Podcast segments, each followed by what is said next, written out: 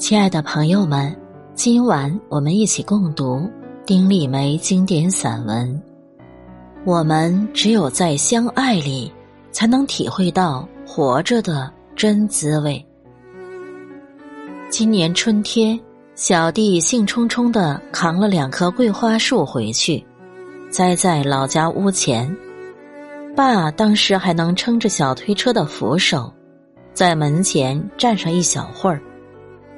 小弟挖坑栽树，他在一旁指点，诸如再往边上移移，再往中间挪点之类的。两棵桂花树端端正正站在屋门前了，像陡然间家里增添了两个人，自有着一份热闹，哪怕他们只是沉静着的。小弟高兴地说：“爸，等秋天桂花开了。”可香了，爸一定也是这么想的，他的脸上荡漾着笑。对生活有所期盼，有所等待，是我们坚定不移活下来的最大理由。而在之前的一个春天，我扛回了六棵桃树，一并栽在老家屋后的河边。爸那时虽行走困难。但他还是能够独自走到河边，看他的孩子栽树的。桃树栽好了，我无限诗意地说：“爸，等桃树开花了，这里将是一片花海了。然后你就搬张凳子坐在树下，一会儿看花，一会儿还是看花，看岸上的花，河里的花。”爸识文断字的，当然懂得我的话。他呵呵笑着，好开心。转眼一年过去，桃树真的开花了。爸已不能独自走到河边去了。爸大多数时候是半躺半坐在床上的，朝北的一扇窗对着河边，可以望见其中一两棵桃树的吧。爸的时光被冻结着，那摇曳的树影，是不是给他带去一点点安慰？我等着桃子挂过，然后我们回家摘桃，捡大个儿的给爸吃。新栽下的桃树三年才挂果的，爸没有等到它们挂果，而小弟栽下的桂花，见下也开花了。只是爸也闻不到了。我们回家给独居的我妈做饭吃，桂花在门前放着香，地里的稻子染上金黄，靠路边两棵柿子树上挂满了橙红的柿子，天空湛蓝，白云朵挤满了我妈的玻璃窗。村子里的狗都跑到我家来集中，猫也是。因为我给他们吃的，沉寂的房子霎时间填满了喧闹。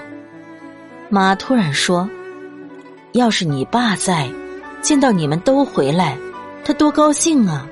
他就喜欢热闹。”我没有回避这个话题，我说：“爸现在也高兴着呢，他在天上看着的，我们早晚都要去跟他再见面的。”你看，村子里那么多熟人都在那边，他在那边也不寂寞。也真的是这样，从村东头到村西头，我熟悉的那些长辈所剩无几，甚至我的同龄人也去了一两个了。妈同意我的说法，她顺了一把柴火到锅膛里。把火烧得旺旺的，锅里的油立即发出滋滋的声响。眼下做饭才是最要紧的事儿。我们都渐渐接受了爸走了这个事实，包括我妈。无人能赢得对抗衰老和死亡的战争，那么我们就只有选择妥协，在活着的时候。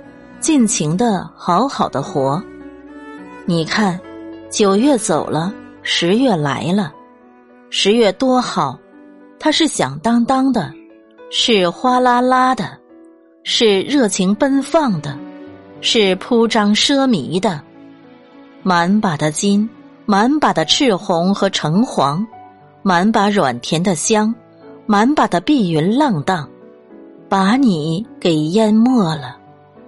他把四季的积蓄一股脑倾倒出来，再不要细水长流，再不要矜持隐忍，他会原有他的放荡，他的奢靡，因为他做着真实的自己。他也很想像他一样痛快一回，无论是哭还是笑。人生只要一刻。哪怕只是一小刻的放飞自我，也是一种补偿吧。眼下的桂花正开着，我们就痛痛快快享用这甜香吧。明年的桃会结出来，就让我们在等待里抹上一层蜜吧。相爱的人，请拥抱得更紧一些；仇恨的人，请放下仇恨。转而去爱花草，爱天空，爱大地，爱这个世界。我们只有在相爱里，才能体会到活着的真滋味。活是短暂的，请惜之又惜。